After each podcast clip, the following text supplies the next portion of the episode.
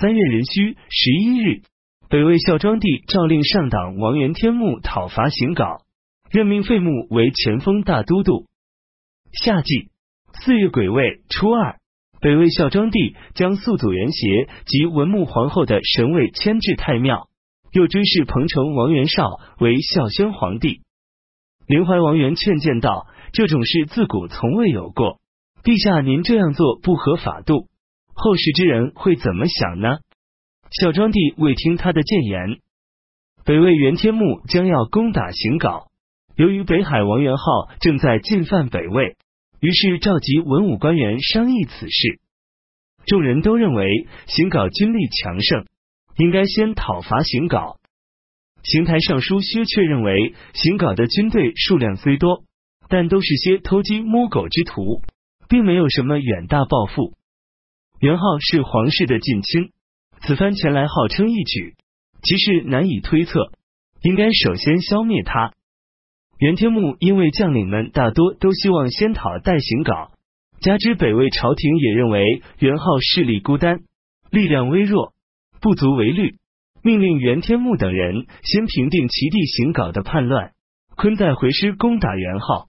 于是袁天穆率军东进，元昊与陈庆之乘北魏空虚之际，从城进发，率军攻占了营城，随后便打到了梁国城。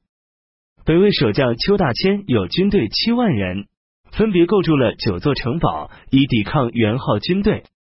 陈庆之率兵攻打梁国城，从早晨直至下午申时，攻下了守军的三个堡垒。邱大千只好请求投降。元昊登坛烧柴祷告，在睢阳城南登基即位，改年号为孝基。北魏己英王元辉业率领的二万羽林军驻扎在考城。陈庆之率军攻取考城，活捉了元辉业。辛丑二十日，北魏上党王元天穆和尔朱兆在济南打败了邢稿，邢稿投降，被押送至洛阳，斩了首。尔朱兆是尔朱荣的侄子。五月丁巳初六，北魏命东南道大都督杨玉镇守荥阳，命尚书仆射尔朱世龙镇守虎牢，命侍中尔朱世成镇守。乙丑十四日，北魏朝廷内外实行戒严。戊辰十七日，北海王元昊攻克梁国城，元昊任命陈庆之为魏将军、徐州刺史，率军西进，直指洛阳。杨玉拥有七万大军，据守着荥阳城。陈庆之去攻打，未能攻克。元昊派人劝杨玉投降，杨玉没有答应。袁天穆和骠骑大将军尔朱土梅儿率大军前后相继来到荥阳，两军士卒都很恐惧。陈庆之解下马鞍边喂马边告谕将士们说：“我们到这里以来，屠城夺地，确实已经不少。你们大家杀戮人家的父兄，掠取人家的子女，也不计其数了。袁天穆的部下都是我们的仇敌，我军才七千人。”而敌军则有三十余万之多，所以眼下之事，大家只有抱着必死之心，才有可能免遭杀戮。敌人的骑兵很多，我们不能同他们在野外作战，应当趁他们还没全部到来之时，急速攻下荥阳城，而作为据守之处。各位不要再有什么疑虑了，否则就是选择了任人宰割的道路。于是擂鼓助战，命将士登城攻坚。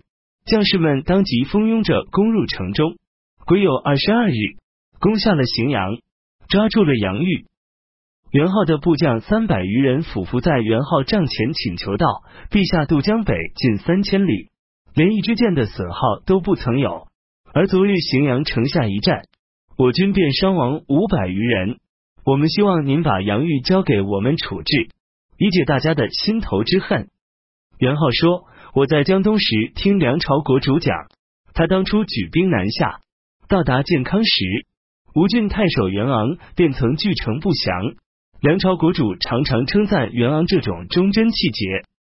杨玉是一位忠臣，为什么要杀掉他呢？除杨玉之外，其他人任你们处置。于是斩杀了杨玉部将三十七人，这些人都被挖出心来吃掉了。很快。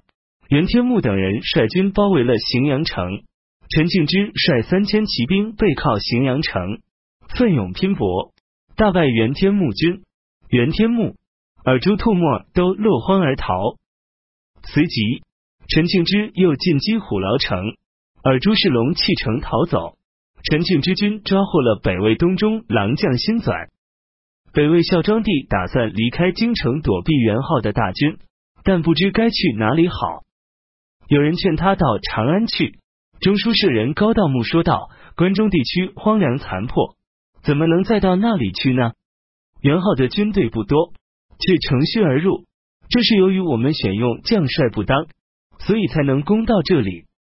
陛下若能亲自率领禁卫军，以重金招募士兵，多加奖赏，备城与敌决一死战，我等竭尽全力，就一定能够打败元昊的这支孤军的。”若您还担心胜负难以预料的话，那么您不如渡过黄河，命大将军袁天穆、大丞相尔朱荣各自率军前来会合，构成犄角之势，进讨元昊的军队。一月之内，一定会取得胜利，这是万全之策。孝庄帝采纳了高道穆的意见。甲戌二十三日，孝庄帝一行向北进发，夜间。来到了河内郡郡城的北边，孝庄帝命令高道穆在烛光下起草了几十张诏书，公告天下。于是四方才知道皇帝在哪儿。乙亥二十四日，孝庄帝一行进入河内郡，临淮王元和安丰王元延明带领文武百官，封存府库，备好法驾迎接元昊。丙子二十五日，元昊进入洛阳宫。改年号为建武，大赦天下。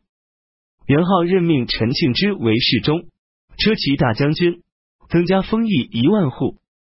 杨春当时在洛阳，他的弟弟杨顺是冀州刺史，侄子杨侃为北中郎将，正跟随北魏孝庄帝在河北。元昊心里很记恨杨春，但由于杨春家世显赫，担心失去众望，所以没有敢杀掉杨春。有人劝说杨春离开洛阳逃走，杨春说：“我家老小上百口，能逃到哪儿去呢？只有听天由命罢了。”